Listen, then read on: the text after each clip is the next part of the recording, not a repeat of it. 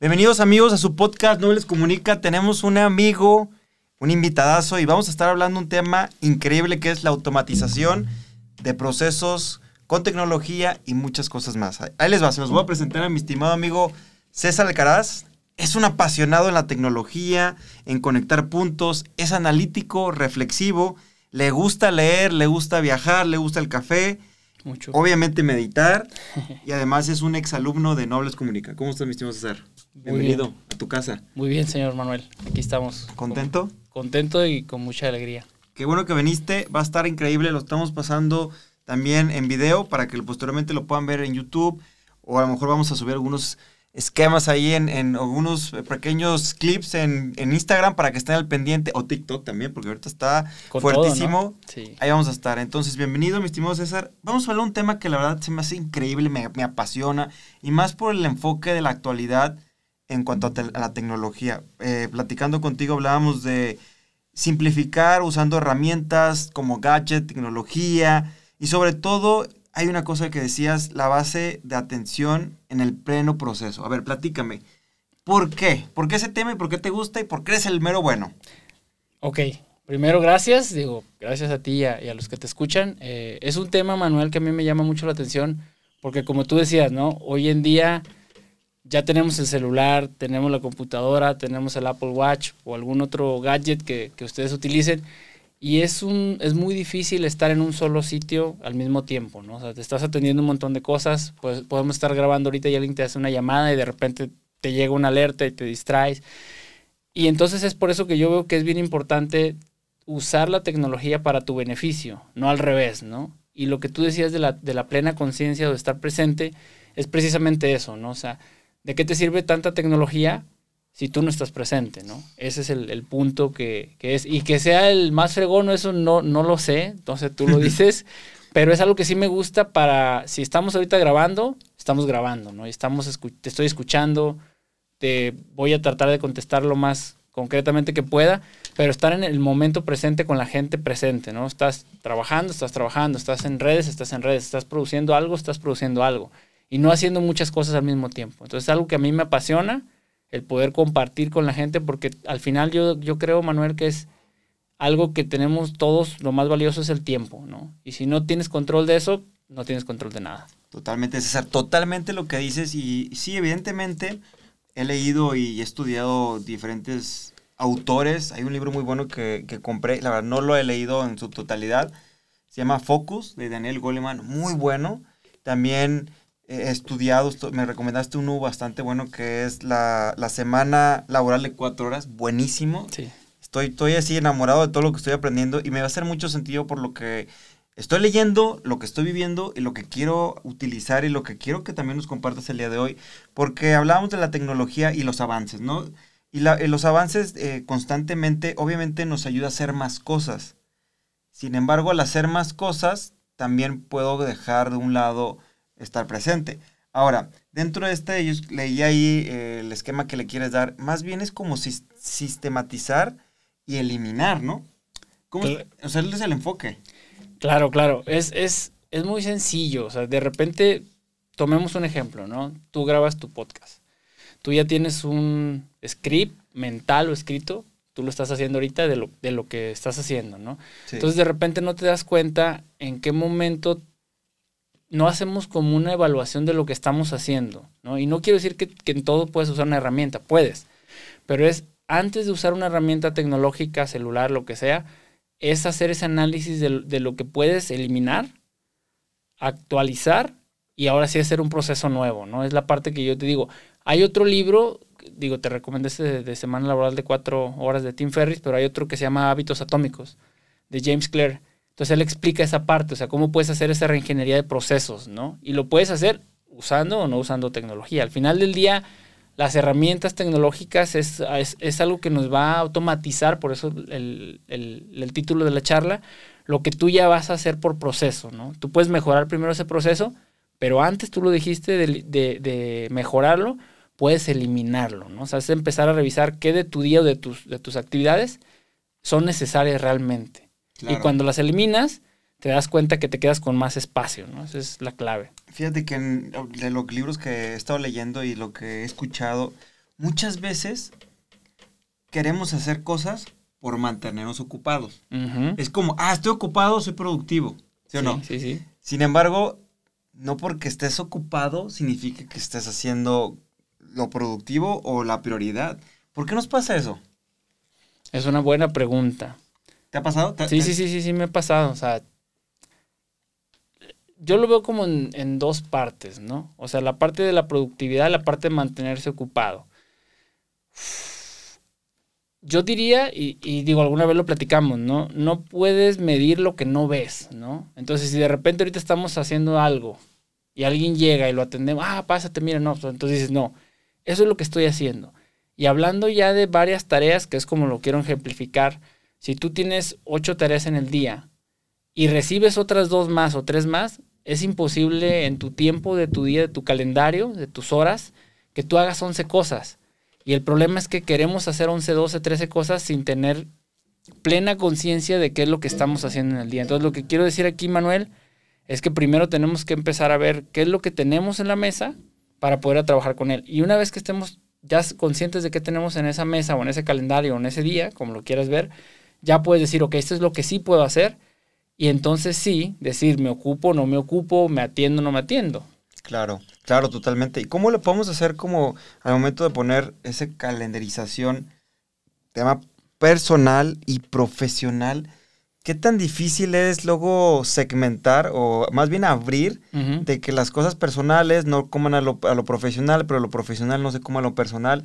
Porque puede pasar, ¿no? O sea, hay una línea muy delgada en sí, sí, sí, calendarizo todo, citas, citas, pero a lo mejor tú recomiendas también de repente poner, o me imagino que lo haces, no sé, viernes, tal hora, voy a ir con mi esposa a cenar. O entre semana, tal día, jugar fútbol. O sea, también le, metes cosas personales.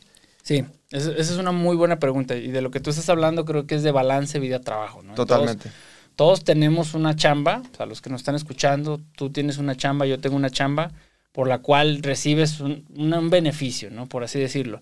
Pero también está la otra parte de tu vida personal, como lo dices. Hablando ya de herramientas, para los que nos escuchan, pues hablar del tema, ¿no? Eh, la primera herramienta que yo recomiendo es un calendario, como bien lo dices tú. Y una, y una buena práctica así es integrar todas tus actividades en ese calendario, porque es precisamente lo que te decía hace rato. O sea, tú quisieras hacer un montón de cosas de chamba, como simplificándolo, y un montón de cosas personales, ¿no? Y con todo lo que tú dijiste ahí. Entonces, si tú quieres hacer un montón, pero no alcanzas a ver cuántas horas tienes en tu día, o a qué horas te vas a despertar, y a qué horas te vas a dormir, pues es imposible que hagas una convivencia sana de todo eso porque vas a andar a las carreras y te vas a dormir a las 2 de la mañana y te vas a querer levantar a las 5 a hacer ejercicio, entonces no te va a rendir tu día. Simplificando mi respuesta, yo recomiendo usar un solo calendario poner tus actividades, ¿cómo lo hago yo? ¿no? Yo pongo mis actividades, yo me despierto cinco y media, 6 de la mañana, a veces un poquito antes, y digo, yo mi, horario importante de la mañana es ir al gimnasio. Y pongo un bloque de cinco y media a ocho y media, ¿no? Donde yo voy y hago cosas personales, hago unas cosas con mi esposa, después llego a la casa, desayuno, empiezo a revisar correos, empiezo a hacer eso. En el mediodía meto un break, ¿no? O sea, de repente es tomarme un cafecito o hacer otra actividad, regresar a trabajar, en la tarde igual y todo tiene que estar en la agenda. Para mí, si no está en la agenda, no existe, ¿no? Claro, sí, totalmente. Ya está ahí calendarizado. Mi esposa y yo tenemos, hacemos, inclusive, tenemos opción de poder ver qué está haciendo ella o qué estoy haciendo yo. No en el sentido de estoquear, porque cada quien es libre de hacer lo que quiera. Pero sí como, oye, a ver, no sé, voy a ver cuál, para luego si queremos hacer alguna actividad en conjunto, nos empalme y, sea mejor al final de cuentas. Creo que parte de tener un calendario, pero sí a llevarla, ¿no? O sea, que si realmente vayas Tío, la agenda, a mí me gustaba tener la agenda física, no sé, como que era un tema de, no sé, neural, o, bueno, no neural, sino que mi cerebro se conectaba con escribir la tarea. Sin embargo, la verdad, a veces la, dejo semanas sin utilizarla. Pero, ah, pero hay un concepto que también me, robé de, semana laboral de cuatro horas de, de Tim Ferris, que es el concepto de bloques. Sea, no necesariamente depende, ¿no? De cada quien su organización. Hay gente muy organizada. Yo no, yo no me considero tan organizado, pero esas herramientas me dan esa organización. Entonces yo lo que hago es que genero bloques, ¿no? Pongo focus time. Yo sé que en ese focus time puedo hacer un montón de cosas, ¿no? Puedo leer, puedo organizar mi día, pero son periodos, yo trabajo con mucha gente, ¿no? O sea, entonces tienen acceso a mi calendario. Si yo no bloqueo esos tiempos, la gente en el horario de mi trabajo puede disponer de esos tiempos. Entonces es como decir, yo en este tiempo estoy ocupado. Y hablando de diversión, eso es algo bien importante, Manuel, el, el tema de la pareja, ¿no? Es designar, si, yo la verdad por la tarde no lo hago, pero sí lo hago en mi día, digo, cierro mi día, digo, ¿qué voy a hacer hoy? ¿No? Quiero hacer algo con mi esposa, ¿no? ¿Qué voy a hacer? Puedo ir al cine, nos gusta ir mucho al cine, nos vamos a cenar a los tacos, nos vamos a visitar a un amigo, o sea, todo eso lo tengo yo presente durante la planeación de mi día, ¿no? Para poder hacerlo, porque si no llega, llega tu día, se te va, o te contacta alguien, oye, vamos a tal lado, y ya no tienes control. Sí, se te va. Sí, es que como si está libre, hablando de los empleos, vámonos. O siempre hay algo, siempre hay algo. El trabajo no se acaba y siempre va a haber algo. Sin embargo, algo que me pasa a mí, me gustaría saber tú qué opinas o cómo lo puedo trabajar. Sí. Sí he intentado meditar, tío, no al nivel que tú, que ya estás en las grandes ligas, pero por lo menos tres, cuatro veces a la semana. A veces me sucede que tengo tantas tareas, tantas actividades, que me genera un cierto estrés, ansiedad, y que sí lo estoy haciendo, pero al mismo tiempo estoy pensando en la que sigue y no me enfoco tanto y... ¡Ah! Sí. ¿Ahí, cómo funciona? ¿Qué recomiendas? Meditar en la mañana. O sea, de plano. De plano. O sea, si no hay meditación... Eh, digo, es la recomendación. Si no tienes tiempo en la, en la mañana, en la tarde, en la noche, pero en la mañana hay un concepto físico, de hecho, ¿no? Cuando tú te despiertas, tu cuerpo, cuando, al revés, cuando te vas a dormir, tu cuerpo empieza a desconectar físicamente tu mente de tu cuerpo, ¿no? Para que tú puedas descansar. Ese es el propósito del dormir en lo que yo he aprendido, ¿no? Y cuando tú te despiertas, tu cuerpo empieza a conectarse con todo y eso. Entonces, si tú un ejemplo, y todos los que nos están viendo lo pueden revisar. Levántense y revisen su celular en la mañana. ¿Qué va a pasar? Todo eso que tú tienes, correo, WhatsApp, lo que sea, va a entrar a tu mente y a tu cabeza y a todo. Entonces ya, ya organizarte así es bien difícil. En cambio, si tú tienes tu celular a un lado o por ahí el hábitos atómicos recomienda dejarlo afuera, lo dejas afuera donde no te estorbe y antes de hacer todo eso, antes de revisar tu celular, cinco minutos, te pones a meditar y entonces tienes esa presencia, ¿no? Tienes esa atención más fresca. Y entonces sí recibes, y tú, ahí es donde aplico lo que, lo que el título de la charla dice, ¿no? Puedo agarrar tu celular, ¿no? Dices tú, me voy a despertar. No lo, no lo reviso, voy, medito, regreso, ok, voy a revisar el correo, voy a revisar mis pendientes, pero tú estás presente. No revisas todo al mismo tiempo y vas al baño y quieres ver todo y eso te llena y ya después no sabes ni por dónde empezar. Claro. Sí, entonces la meditación en la mañana es muy es más fácil y es más fácil, o sea, es más fácil antes de hacer cualquier cosa, te levantas, importante así rapidísimo, no meditar donde duermes, porque de repente tu mente empieza a asociar meditar, dormir y es un tema. Y te estás quedando dormido y así. Sí, porque lo buscas por relajación. Entonces te sales en un espacio el que tú quieras, puede ser una silla. Después podemos hablar de eso y de algunas técnicas. O te puedo recomendar algún, algún experto ahora sí de meditación y de técnicas pero es hacerlo fuera de tu, de tu cuarto para que no identifiques. Sí, que sea como espacios dedicados para... Conozco gente que tiene como, creo que tú también lo tienes, ¿no? O sea, como tu lugar, como tu escenario, como tu santuario de meditar. Conozco personas que tienen su cuarto en específico. Un ejemplo, aquí tenemos nuestro cuarto de podcast, pudiera ser un excelente lugar para meditar. Muy bien. Oye, pues muy interesante todo lo que dices y la verdad sí es un proceso que estoy trabajando. Estoy buscando una sesión para quitar mi adicción al celular. Si ustedes saben, mándamelas por favor porque mi esposa me tira mucha carrilla, pero sí, la verdad tengo que confesar que sí, lo primero que hago es a levantarme ver el teléfono. Entonces, sí. Cálale, cálale, o sea, cálale, o sea, cálale unos días, eh, dejar el teléfono fuera. Yo, por ejemplo, no tengo notificaciones, o sea, si tú te fijas, notificaciones de redes sociales, ¿no? O sea, me refiero a WhatsApp, Instagram, nada. Porque yo desde hace mucho tenía ese problema, ¿no? O sea, decía, estaba comiendo y me llegaba una notificación y estás así como, ah, espérame, así. Entonces no estás ni comiendo, ni estás hablando, ni estás haciendo nada. Entonces sí, hay muchas aplicaciones para controlar. En los iPhones ya lo tiene esta cosita aquí, no sé cómo se llama, pero tiene como focus time. Y tú puedes decirle a qué hora sí que notificaciones te lleguen, o sea, es muy poderoso. En Android, no sé, tengo mucho que no utilizo, pero por ahí te puedo mandar algunas aplicaciones en Android y, iPhone para que puedan controlar ese, ese nivel de distracción. Es buenísimo, porque sí. a mí sí me pasa y si es algo que quiero trabajar, es algo que creo que muchos, así, obviamente no soy el único, ¿a poco a ti también no te pasa? que, que sí es un contexto que ahora en la actualidad y, y sí nos está ganando por, porque también justifico que es que el trabajo y dependo mucho de esto, pero también haces mucho, pero no haces nada, etcétera, ¿no? Y, y hoy por hoy tú hablabas hace rato de los gadgets, de las partes de, pues, de las aplicaciones, los software. ¿Cómo nos puede ayudar todo esto para empezar a simplificar, sistematizar, ser más, ser más automatizados? ¿Qué nos ayuda la tecnología y cuáles recomiendas también? Ok, es una buena pregunta, ¿no? Primero, digo, dejé mi libreta ya. Tráetela, tráetela. No, no, no, no, no, no, no. Ahí te va por qué.